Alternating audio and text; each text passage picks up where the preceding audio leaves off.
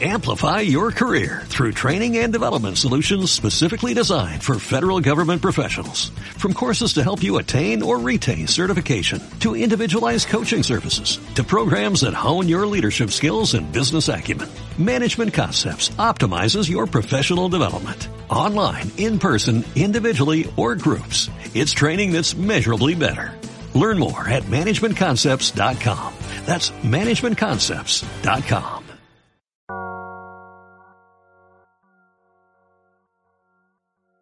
Pues bienvenido al programa de Peters de Gray una vez más. Tenemos aquí al gran Carvelo y vamos a seguir hablando de videojuegos. Vamos a hablar de una novedad en este Sí, caso. el otro día nos fuimos a algo clásico, hoy vamos, bueno, clásico entre comillas, algo de un poco más añejo, y hoy nos vamos a algo reciente, casi Efectivamente, el Deathloop. Deathloop. Deathloop. Deathloop. Que bueno, es un juego que por lo menos tiene una premisa distinta, tiene es un juego un poco diferente a lo que nos tenemos acostumbrados y nos vas a hablar de ello, sobre qué sobre qué trata este juego, qué es lo que nos trae. este Pues a juego? ver, bueno, el, el en- es un juego que se anunció en el 2019, que lo anunció en el E3 eh, Arcane Studios, y bueno, eh, poco para hablar un poco de, de esta de estos chicos, eh, realizaron el, el Dishonored, que es el juego así un poco más referente para Hmm. ellos, la saga Dishonored, tanto el 1 como el 2, que se inició en el 2000, en el 2012, creo que recordar. Y, y también realizaron el 17 el Prey, que no sé si lo conocerás. Son, Sí, lo, estuve- lo jugué, son- lo son- jugué un son poquito. dos juegos bastante Yo era muy- interesantes. Yo era muy fan del Prey primero Sí. y el segundo no me hizo tanta gracia, pero bueno. Es que es muy. Tienen el sello personal de, esta, de estos chicos de Arkane. Y, y bueno, más o menos eh, Arkane se caracteriza sobre todo por un estilo artístico en sus juegos muy marcado, muy, muy trabajado y una jugabilidad adaptativa. Es decir, te presentan una premisa, es decir, te presentan un- una manera de, de- Te presentan una historia con, una, vamos, con un objetivo y tú puedes hacer varias de varias maneras cómo llevarlo a cabo. Entonces eso aparece reflejado en tanto en el Dishonored eh, como en el Prey y, y siempre buscan pues le- de- de cómo hacer de una, una cosa cómo hacerla de varias maneras luego después cuando hablemos del juego explicaremos un poco con algún ejemplo esto Vale, pero ¿cuál es la historia de Deathloop? ¿Qué- ¿Cuál es la premisa? y la premisa pues la premisa bueno eh, nos encontramos en la isla de Black Reef y en ella el protagonista Cole está obligado condenado a repetir eh, eh, en bucle el mismo día una y otra vez cada vez que muere en la isla amanece en una playa al inicio de, ese día y entonces está obligado a, a intentar romper ese bucle en el cual está atrapado. Eh, tiene ciertos problemas de memoria, con lo cual no recuerda eh, los anteriores bucles, solamente recuerda a partir de que empiezas a manejar un poco tú para que no... Eso es un poco como el Zelda también, puede ser mayor. Sí, bueno, es un poco, sí, tiene un poco esa mecánica del Zelda de repetir los días, eh, o como por ejemplo en otros medios audiovisuales, pues por ejemplo tenemos eh, la película el, Sí, de el- Bill Murray. El día de la marmota, ¿no? Sí, Y- eh, la película Atrapado en, Atrapado el, en tiempo, el tiempo. de que es donde el día de la marmota se repite, o incluso el manga de All You Need is Kill, eh, que ambientó la película de Tom Cruise el día de mañana. Sí, que está bien Ese- esa ese- película. Sí, está muy bien. Fi- sí, sí. Encima de eso tiene una estética Al más- filo de la ma- del mañana Sí. era algo así. al filo de la sí, al filo del mañana. Y sobre todo está muy bien por eso, porque bueno, esa película tiene una estética videojuego de morir, repetir, morir, repetir. Y eso se ve, se ve Lo que bastante pasa es que bueno, aquí la, la estética y la premisa es, es otro rollo, es, otro mucho más rollo, sí, sí, arcade, es mucho más arcade. y es en- como en los años 60, 70, sí. Ahora hablaremos un poquitín de la estética, que es bastante, bastante interesante. Y bueno, para romper este bucle, eh, Cole lo que tiene que hacer es eh, asesinar a siete, a siete personas que están en la isla, eh, que son los que más o menos hablan sobre ese proyecto, o están en torno a ese proyecto de ese loop, porque bueno, hay bastante ciencia ficción y, teorías locas en, esa, en este juego. Y tiene que asesinar a estos siete personajes en un mismo día para romper el loop. Entonces, bueno, es un juego con una historia muy, muy original, donde la muerte se implementa muy bien en la historia. Eso es, eso es importante. Que ese es un concepto bastante moderno. O sea, antiguamente había, como diría el grandallo, hay una disonancia de la narrativa en muchos juegos porque te matan y vuelves a aparecer. Eh, con lo cual dices, tú no tiene sentido. Si me acaban de matar, ¿cómo vuelvo otra vez a aparecer? Salvo que un mago me ha resucitado. Claro, pero eso, eso es una, una cosa aquí- importante porque el hecho de que te maten Sí. No, te no te desincentiva, te, te incentiva porque te sabes más cosas. Sí, bueno. lo que es el roguelite, Esa- bueno, más que nada, sobre todo eso, en ciertos juegos como los Rulites, como el Hades o el Dead Cell, implementan en la historia, es decir, en el Hades, cada vez que mueres es como un intento de escapar del, de- del infierno. Y cada vez que te matan, vuelves al inicio porque estás en el propio Hades. Y en el Dead Cell, cada vez que te matan, entre comillas, vuelves otra vez a ser la célula primigenia y a volver otra vez a intentar escapar de, también de la isla en la que estás atrapado. Entonces, esa manera de implementar la muerte en la narrativa es una cosa bastante interesante y, y la verdad que está, está muy muy bien implementada y la verdad que es una cosa bastante eh, interesante, sobre todo a nivel eh, jugable, eh, argumental jugable. pero además está muy bien porque tú puedes hacer, eh, según lo que he visto, tú Mm. puedes hacer una misión, Mm.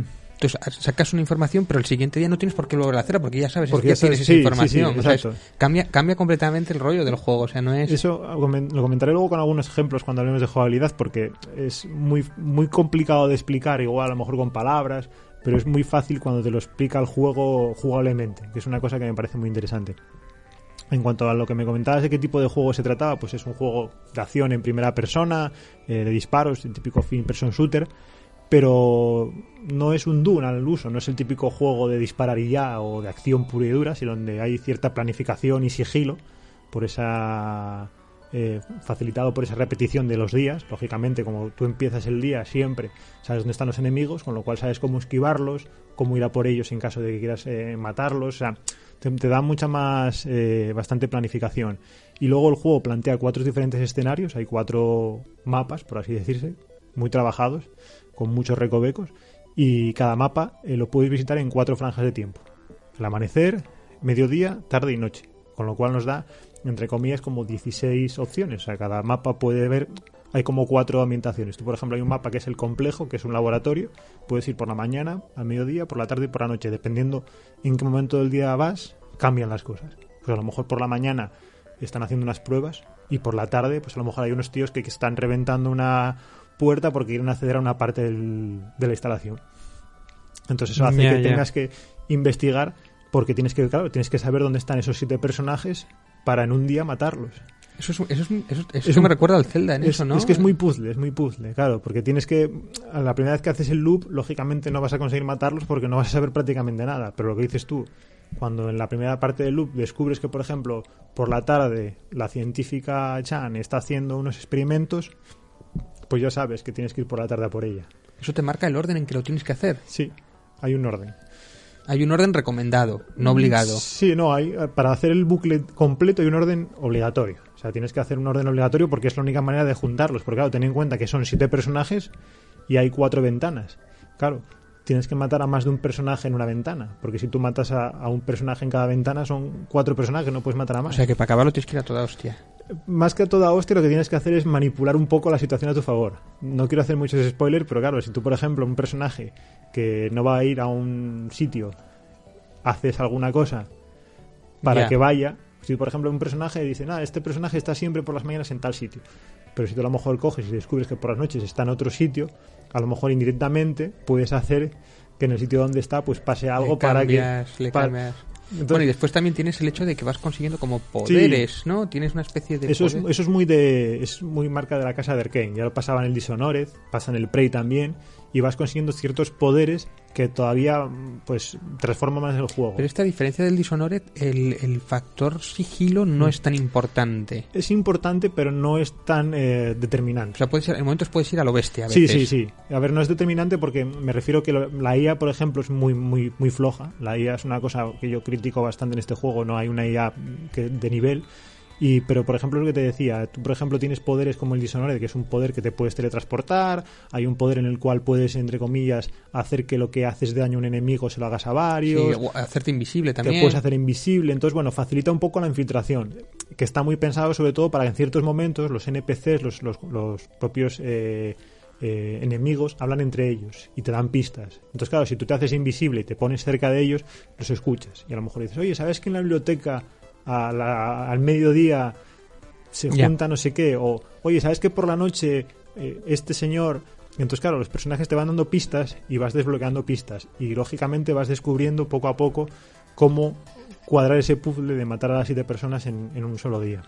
Oye, y el aspecto gráfico y el aspecto sonoro, por ejemplo, me, me choca mucho porque el aspecto clásico es como esas películas de los años 70, Sí, 80, exacto. de la de, Sí. de pues de la Black Exploitation Sí, o tal. exacto. Pero ¿por qué no son son como tienen parecen casi robots, no es un aspecto de las personas, no son humanos, no son No, son como, bueno, los enemigos son como maniquís. O sea, una no, cosa no hay así. alguna razón guioní. No, no lo sé, me ima- me imagino que es una manera, un tema artístico, un poco de darle un poco de locura, porque, a ver, el, el- o quitarle igual o, eh, o quitarle violencia. realismo y violencia, sí, sí, sí, porque bueno, el juego es bastante explícito, en plan, sobre todo hay ciertos momentos que puedes ir por la espalda y ejecutarlos con un machete y cortarse la cabeza, entonces bueno, lógicamente hacerlo así un poco más eh, con, con maniquís o con muñecos, en cierto momento pues a lo mejor no es tan, tan violento, tan, tan gráfico. Pero, pero la verdad que más o menos, tanto a mí el apartado gráfico no me llama la atención para hacer un juego de PlayStation 5, es un juego Pero sí tiene ese toque del Dishonored un poquito Pero- afrancesado, no Sí, sé, porque son franceses. Sí, no, y- y tienen, un tienen una estética muy potente. Tienen una, una influencia sobre o todo. sea, bueno, gráficos no muy para allá, pero sí que la estética esa Exacto, que sí, claro. eso le pasa un poco como por ejemplo a From Software con los Dark Souls. O sea, gráficos nunca son muy punteros, es más, ahora andan un poco mosqueados por la remasterización que hicieron los de Blue Point del Demon Souls, que gráficamente es muy buena. Y ellos gráficamente no son muy dominadores, pero son muy buenos artísticamente. Hacen Claro. entornos y cosas muy, muy, muy chulas. Y aquí pasa igual, o sea, la- la- el arte se come completamente a, a- da igual que tenga un acabado gráfico excepcional si de repente tienes pues, un- hay pues una zona que es un complejo hay otra zona que es un, una especie como de, de- de castillo Sí, en no una es, un ciudad juego, no es un juego tampoco de nueva generación en no, ese aspecto. no no no yo lo veo un juego de a ver de nueva generación sobre todo pues a lo mejor pues tampoco lo veo un juego que a lo mejor tengas que tener una máquina muy potente para hacerlo. Yo creo que salió para nueva generación un poco por el tema de la exclusividad y demás, que luego hablaremos. Pero no es un juego... exclusividad que no hubo, claro. Bueno, exclusividad que no Exclusividad hubo, que no exclusividad hubo. temporal, bueno, fue una cosa... que lo hay para PC, Lo hay para y, PC fue- y saldrá próximamente- por la compra de, Sí, no, y saldrá próximamente para Xbox, o sea que... Pero Sí. bueno, fue una exclusividad temporal. de las de Sony. De las de Sony. de las de Sony. Y, y, por ejemplo, bueno, eso sí que es un juego que se mueve bastante bien. Yo tampoco soy mucho de esto de, de los frames, pero me imagino que se mueva a 60 frames sólidos, que creo que no, en PC son fijos, no se pueden trampear para que vaya más. Que eso A ver, en, lo- en teoría en PC, con que te vaya a la misma velocidad que la tasa de refresco de tu monitor, Sí. ya Sí, lo tienes. Si tu monitor es a 60 Hz, te va a ir a 60 Sí. frames, que es lo ideal. Si Pero- va más, Claro, pues lo, gen- normal es que sea o a la mitad o a lo mismo. o la gente quería que fuese un poco más, porque bueno, hubo- este juego en PC fue bastante criticado por la versión que se hizo para PC, pero bueno. no era un port muy- yo no lo, yo no lo he probado, yo he visto vídeos nada más. Y, pero bueno, lo y luego, por ejemplo, eso destaco el apartado sonoro que tiene una música muy buena. Sobre todo, por ejemplo, destaco sobre todo la canción final del juego de Yabu. Es una canción que suena cuando acabas el juego que está muy chula. Y, y luego después también la música muy se adapta muy bien también a cuando estás, por ejemplo, enfrentando con enemigos, la música, pues una música funky, un poco así en plan de años 70, Qué a, a, todo, a toda marcha. Y de repente cuando acabas con todos los enemigos, que después de un tiroteo ahí salvaje, acaba pues con un redoble ahí en plan bastante espectacular y, queda muy chulo, queda muy, esa verdad que Ah, queda... eso te- está bien porque más te sirve para que tú sepas que no hay ninguno más. ¿no? Exacto, sí, sí, sí, es una manera muy muy muy fácil de decirte tranquilo, ya puedes eh, estar tranquilo, dejar de disparar y, y queda y queda muy bien. Y luego, no, el tema artístico, aparte, te- tiene bastantes influencias, como decías, aparte de la Black Exploitation, eh, también tiene bastante a, a James Bond, al mundo de James Bond, y incluso también- James Bond de los 70. de los 70, sí, sí, el, el de los 70. Y también tiene bastante referencia también, incluso los propios eh, tal, a, a los, por ejemplo, porque bueno, hay un complejo, todo el tema de una isla con cosas paranormales Sí. y demás. Eh, tiene tiene bastante bastante referencias eh, en eso Arkane son, son muy buenos Y la jugabilidad, entonces, ¿qué me puedes contar? Porque la jugabilidad yo en estos juegos es básicamente lo más importante. Sí, sí, a ver, la jugabilidad es, ya te digo, es buenísima. Es, eh, como comenté, arcane puro y duro, eh, recordando al Dishonored, utilizando armas, las típicas armas de los juegos de acción, pues escopeta, rifles y demás, combinándola con poderes y, y pudiendo eliminar a cada objetivo de 50.000 maneras. Sea, hay objetivos en los cuales pues puedes coger y hacerte invisible, escabullirte por diferentes zonas del nivel, porque bueno, todos los niveles son pequeñitos, o sea, no son en grandes niveles de tamaño, pero son con muchos recovecos, con muchos secretos. O sea, tú, por ejemplo, cuando matas al primer personaje en una zona de unas naves industriales, te haces un recorrido por todas las naves, entras en una, subes por unas pasarelas, no sé qué, bueno, bajas por otro tal. Es muy, muy complicado llegar hasta el enemigo final o hasta este enemigo que tenemos que asesinar. y sin embargo cuando vas jugando vas jugando puedes descubrir que mediante, puedes o bien mediante un poder de transportación subirte encima de una de las eh, naves y ir por encima de las naves o bien hacerte invisible y esconderte por una puerta que hay con un código que descubres porque descubres entre los papeles o entre las pertenencias de, de este NPC cuando lo matas por primera vez descubres este código entonces puedes acceder por una puerta trasera y asesinarlo por la espalda en vez de ir eh, por la cara, con lo cual cada enemigo lo puedes matar de, de muchas maneras. O sea, es, la, es lo bastante, bastante original. Sí, eso yo no sé si repercute un poco en la dificultad. Quizás sea más fácil de lo que aparece a priori, ¿no? Claro, al el Dishonored no era un juego fácil. Es, bueno, a ver, lógicamente es un juego que al principio es muy difícil y luego, por ejemplo, se va haciendo cada vez más fácil. Porque luego, aparte de los poderes que vas consiguiendo y de las armas que vas cada vez mejorándolas más, con ciertos eh, niveles, o sea, con ciertos ítems de mejora, luego hay un elemento que se llama, bueno, hay un tipo de materia que vas obteniendo de los enemigos que matas y de ciertos objetos que te permite imbuir armas. Y las armas que imbuyes, o que, bueno, sí que, que vamos, que, que transformas, por así decirse, con ese poder, no las pierdes entre loop y loop. Porque claro, la primera vez que, que mueres, vuelves al inicio sin nada. Entonces lo que haces es investigar cómo puedes conservar tus pertenencias entre loop y loop. Entonces, bueno, vas al laboratorio, haces una serie de experimentos y aprendes a poder llevarte las cosas que tienes tú entre loop y loop. Entonces, lógicamente va haciéndose cada vez el juego más fácil porque cada vez vas consiguiendo armas mejores y encima no las pierdes entre loops. Y los poderes también. Entonces, es un juego que al final, pues, pues la primera vez, yo que sé, que te, la primera vez que haces el loop, igual echas tres horas en hacer el loop completo de, de mañana, mediodía, tarde y noche, en los diferentes niveles que hayas elegido, y sin embargo, cuando lo haces la vez final para acabarte el juego, pues igual te lleva 10 minutos o 15 minutos. Claro. Porque Pero ¿cuánta es la duración del juego, más o menos? la duración a mí me parece un poco, bueno, es una duración media para un juego de acción, unas 20 horas. Lo que pasa es que, bueno, es un, para mí es un poco corto, ¿eh? porque eh, el tutorial, las primeras horas de tutorial son bastante largas, debe tener como unas 5 o 6 horas hasta que te sueltan, entre comillas, en la isla. O Después de 5 o presen- 6 horas de tutorial. Sí, porque claro, te presentan, el, te tienen que hacer una presentación del loop entero, o sea, en plan de cómo funciona el loop, y luego después cómo imbuir las armas para conservarlas. Entonces, claro, todo eso es, un- es largo, son cuatro o cinco horas, o sea, es un- una presentación larga del juego. Y luego después ya el juego cuando se abre cuando te dejan a ti total libertad para, vale, ahora ya puedes eliminar a estas siete personas, ahí ya el juego, pues yo creo que tranquilamente ya llevarás las 8 o 10 horas, dependiendo un poco también cómo se te dé este tipo de juegos. Y para acabarlo al 100%, pues igual te puede llevar unas 30 y algo, como mucho más. A mí me llevo un poco menos, ¿eh? unas 18 en acabarlo con extras, 20. Y estoy a punto, de, igual me lo saco con platino, porque tiene, no me gusta porque tiene una serie de trofeos que son obligatorios tener online. Tienes que tener el plus y yo me niego a pagar por jugar. Bueno, claro, eh, eh, de eso no hemos hablado, del modo online. Sí, que yo bueno. he mirado el modo online, que tú puedes entrar en la partida de otro Ujú. y eres la chica que se supone que va a matarte, Que- que a veces la coge la inteligencia artificial y puedes ir a putearle Sí, y... eso es una cosa interesante, pero yo creo que mal implementada porque aquí dependes, dependes de tener. En PC me imagino que no. No, en PC esas cosas no nos dejamos. Eh, lo de pagar el plus Claro, y eso es una... En PC me es una imagino que puedas jugar simplemente teniendo cuenta en Bethesda online, puedas entrar y jugar, pero por ejemplo en PC creo que no hay mucha comunidad por la versión que salió tan mala de este juego en PC. O en el eh, Game Pass gratis. Sí, eh, como salió una versión bastante regulera en PC, eh, tengo miedo que, que no haya mucha comunidad y, muy, y, y a lo mejor no tengas muchas partidas que no, invadir. No, sé si hay Crossfire, no sé si hay... No sé, yo sé que bueno, en este No juego eh, Juliana, que es la otra chica, es una chica que tiene que impedir el loop, está Cole, que es el que tiene que romperlo, que bueno, tiene que su misión es eh, matar a estas siete personas y romper el loop, y luego está Juliana que tiene que impedir que Cole rompa el loop. ¿Y cómo lo hace? Pues entrando en la partida de ciertos jugadores que tienen la partida abierta y eliminándolo. No jugué esa versión porque no tengo no tengo el plus en, la PlayStation 5, pero bueno, no sé exactamente lo bien que podrá estar implementado, si podré bien... A ver, a- por palabras de los propios desarrolladores que estuve investigando, ellos no pensaban que, esta, que este sistema PvP fuese algo en plan no, no adictivo sino profesional que no fuese una cosa como sino más bien un, generador de anécdotas dijeron en plan un poco Una cosa más casual, ¿no? Sí, una cosa más casual, en plan de, bueno, pues una manera de, de enfrentarse al juego de otra manera.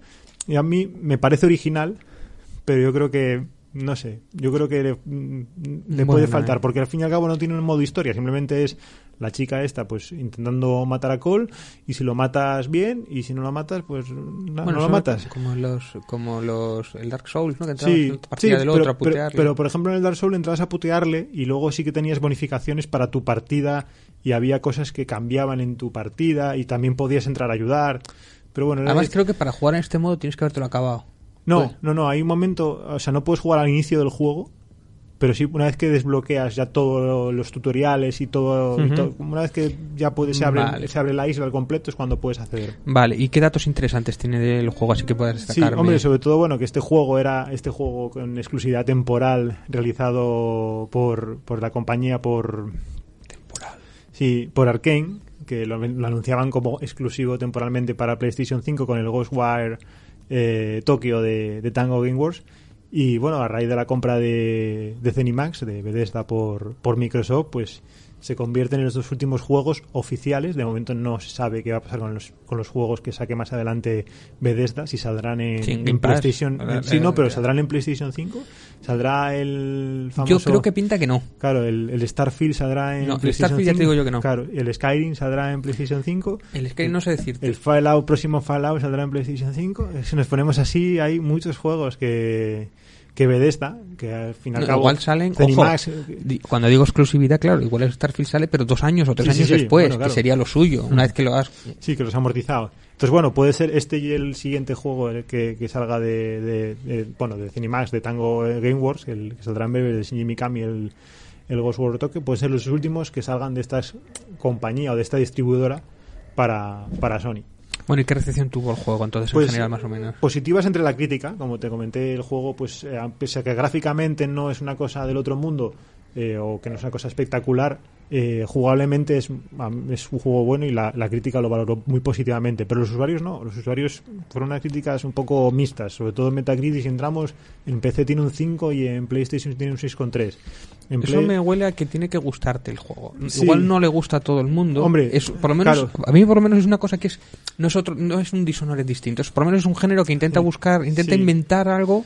Sí, a No sé si acierta en todo, Claro. pero por lo menos algo una cosa distinta. Y la gente que quiere siempre lo mismo de siempre, Mm. que no quiere tener que aprender nuevas mecánicas, igual Sí, le cuesta. Claro, a ver, te- yo un poco por lo que también eh, estuve mirando, eh, parte de los usuarios en PC sobre todo fue por la mala conversión que hubo en PC. O sea, algún juego que da bugs continuamente, a mí me dio algún bug en PlayStation 5, algún craseo incluso. O sea, y eso que tenía ya parche ya no tenía parche ya de día 1 y parche de día 2, o sea que es un juego que tampoco está muy pulido y si, en- si no está pulido en PlayStation 5, en PC menos, pues lógicamente mucha gente pues si estás jugando y se te lo queda pillado el juego, pues eso Hay quemaba- una, hay una fase siempre, sobre todo esto que seguramente igual lo, hicieron la versión de PC a toda hostia.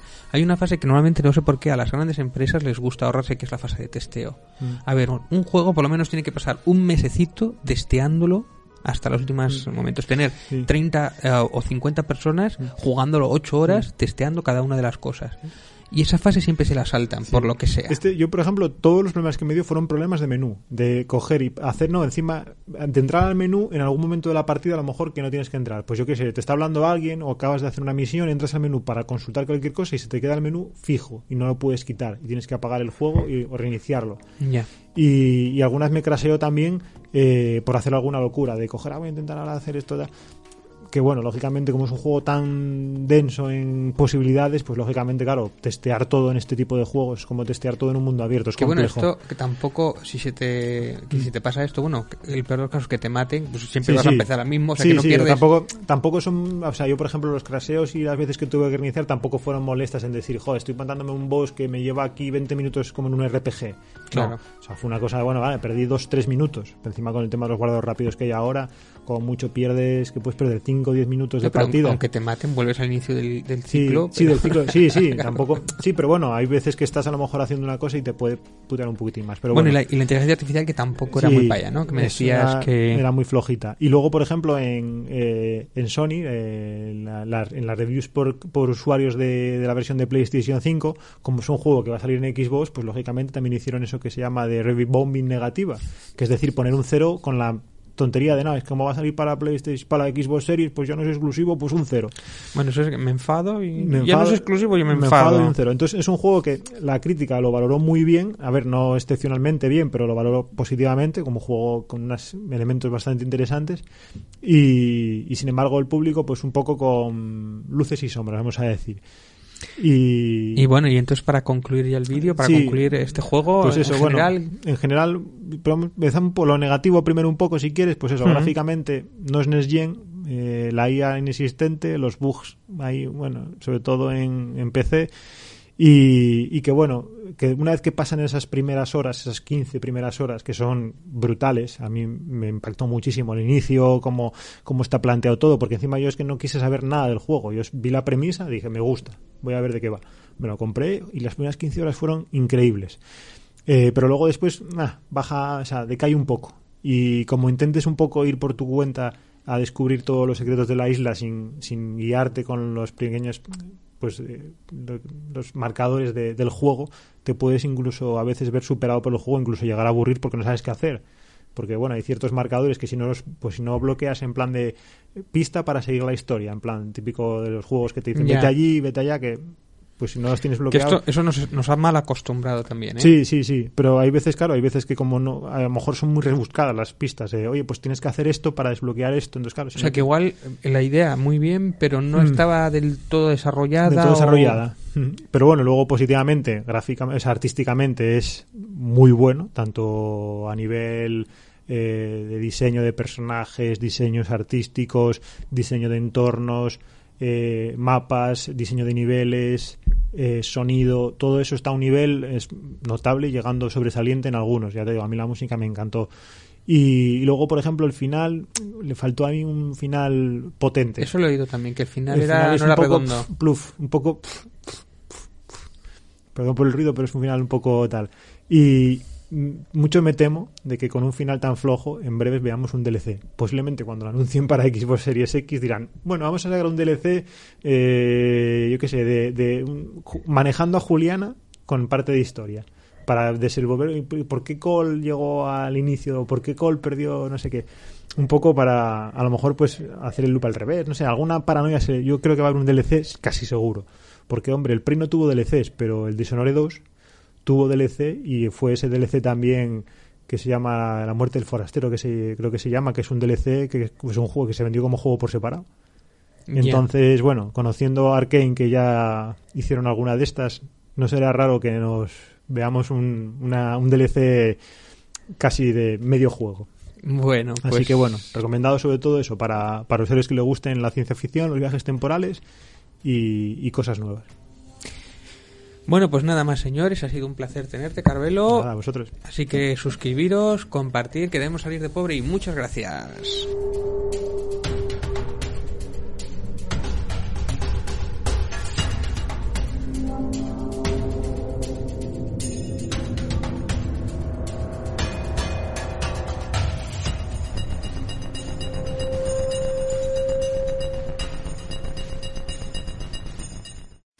Amplify your career through training and development solutions specifically designed for federal government professionals. From courses to help you attain or retain certification, to individualized coaching services, to programs that hone your leadership skills and business acumen, Management Concepts optimizes your professional development. Online, in person, individually, or groups, it's training that's measurably better.